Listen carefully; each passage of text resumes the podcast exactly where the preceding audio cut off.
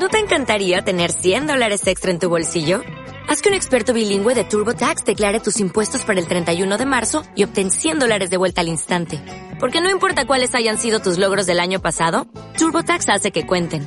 Obtén 100 dólares de vuelta y tus impuestos con 100% de precisión. Solo con Intuit TurboTax.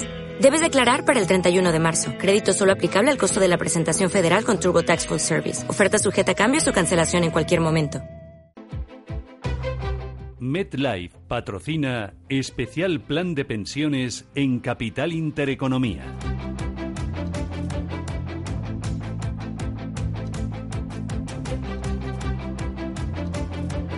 Entrevista Capital patrocinada por IG, expertos en CFDs para operar sobre acciones, índices y divisas.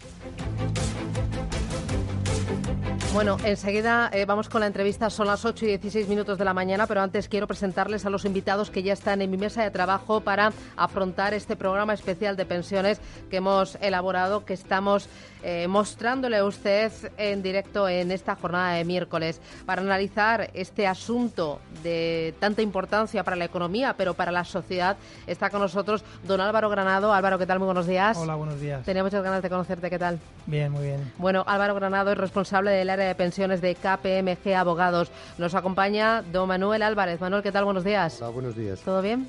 Estupendamente. Bueno, me alegro de tenerte aquí en esta mesa de trabajo. Secretario General de OCOPEN y director académico de IDEF. Oye, explica a los oyentes qué es OCOPEN. Es la Organización de Consultores de Pensiones. Eh, agrupa a los eh, principales consultores de pensiones eh, que hay en España. Bueno, y nos acompaña hoy también Rafael Domenech. Rafael, ¿qué tal? Muy buenos días. Buenos días. Que ha venido, muchas gracias. Eh, hoy tenéis a punto de arrancar, dentro de nada, cuando termine la tertulia, una gran jornada. Fíjate qué casualidad en la que eh, vais a meterle también el, diente a, este y tema. Con muy buenos ponentes, además, del Instituto BBVA de Pensiones. Sí, sí, lo he visto. Rafael Domenech, responsable de análisis macroeconómico de BBVA Research. Pero antes, si me permiten, les voy a presentar a Óscar Herencia. Él es director general de MetLife. Óscar, ¿qué tal? Muy buenos días.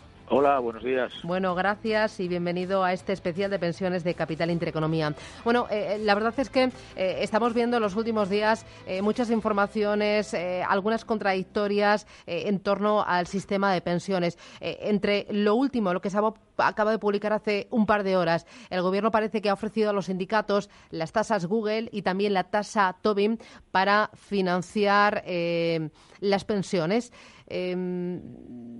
¿Crees que eh, eh, esta es, es la solución? Eh, que es una de las vías para, para, intentar tapar el agujero que está provocando ese creciente gasto en pensiones que, afronta nuestro país?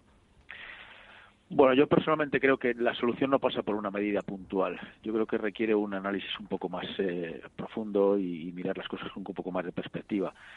La realidad es que es un problema creciente, es que los sistemas públicos llevan generando dudas desde hace muchísimo tiempo y hay que hacer algo, pero hay que hacer algo mucho más eh, de carácter de, largo plazo. Los gobiernos tienen un periodo de, control durante cuatro años, toman decisiones muy cortoplacistas y la verdad es que al final todo ese tipo de medidas los que hacen es tapar un poco el, primer impacto, pero habría que hacer un análisis un poco más profundo. Yo creo que hay que hablar en general de cómo mejorar la fiscalidad de los planes de pensiones y sobre todo de concienciar a la sociedad de que hay que complementar el ahorro público con, o, la, la, capacidad de los sistemas públicos con, con, un ahorro privado. Sin ahorro privado no vamos a poder salir de esto. Hemos vivido en un país muy garantista, con, con, con pensiones muy altas, y eso no se va a poder sostener.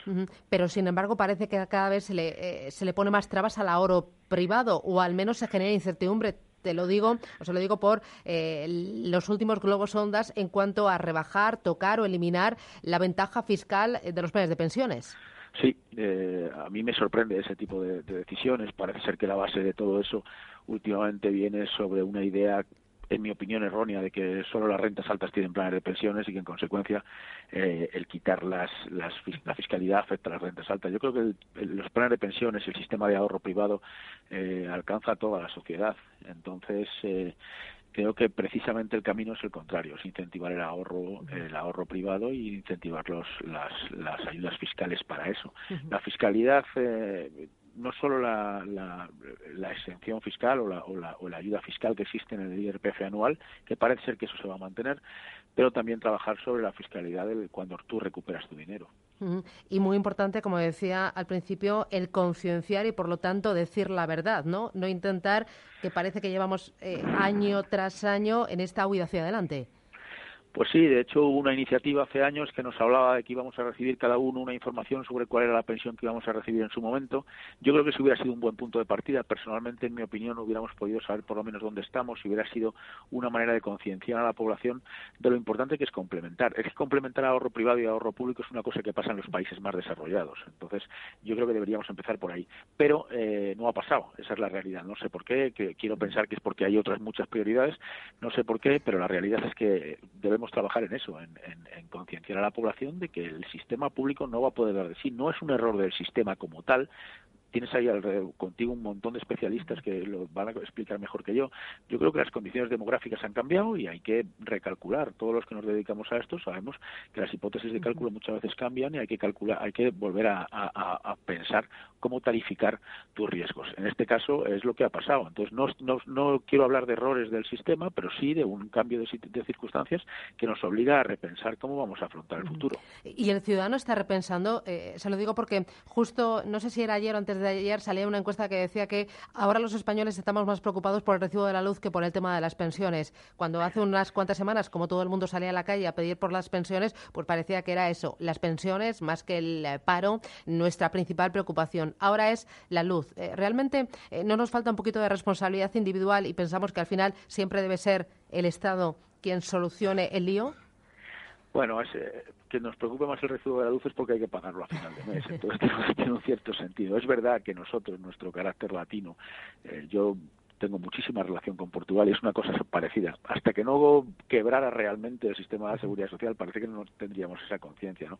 Yo no creo que sea una falta de responsabilidad, simplemente una falta de educación que hemos tenido, porque ya te digo, hemos vivido en un estado muy garantista, donde las pensiones alcanzan el 80% del salario medio, mientras que en países eh, más, desarrollados como Francia o como Alemania, pues no pasan del 57%. Esa brecha de más de 20 puntos, eh, probablemente, sin duda, hay que cubrirla de alguna manera y puede ser con ahorro privado. Es nuestra obligación de las entidades privadas, y estoy seguro que estamos todos de acuerdo, los que estamos alrededor de esta mesa, que, que este es nuestra no solo existe una oportunidad de negocio que obviamente existe pero también una obligación nuestra de concienciar a la, a la sociedad de ofrecerle soluciones de explicarle cómo se puede eh, cubrir ese, ese, ese gap que vamos a encontrar en el futuro eh, eh, por concluir y por resumir muy bien ese oyente en nuestra obligación de, de formar, concienciar e informar. Los tres grandes retos a los que se enfrenta ahora mismo el sistema, ¿cuáles serían? Hombre, mi opinión es que no, va a llegar un momento donde no va a poder cubrir las necesidades que tiene. Al final, la esperanza de vida es mucho más larga, el número de, contribuyentes es menor, etcétera, etcétera. Entonces, ahí hay un match que no se produce y que tenemos que cubrirlo de, de alguna manera. Ese es el reto fundamental para mí. ¿Cómo hacerlo? bueno, podemos tomar un montón de medidas puntuales, las tasas de las que hablabas tú ahora, o un montón de medidas de las que se están hablando últimamente. Hay una presión social grande. No es fácil, porque esto no es una decisión fácil, pero los gobiernos deciden con un horizonte temporal muy corto, con una presión electoral grande. ¿Qué hay que hacer? Pues sentarse. El pacto de Tolo lleva un montón de meses, diez meses, sin, que al final hayamos encontrado una solución. Probablemente lo que hay que hacer es sentarse y, en mi opinión, el camino va por incentivar el ahorro privado. Muy bien, pues Oscar Herencia, director general de MedLife aquí en España. Gracias. Le esperamos a las diez y media de la mañana, que ahí vamos a dar un salto más. Ahora vamos a intentar analizar el sistema, los retos, las soluciones y a partir de ahí vamos a proponer soluciones concretas, ideas concretas para que todos nosotros vayamos ahorrando pensando en ese largo plazo. Oscar, gracias. Hasta dentro un ratito. Gracias a vosotros. Muchas gracias. Hasta luego.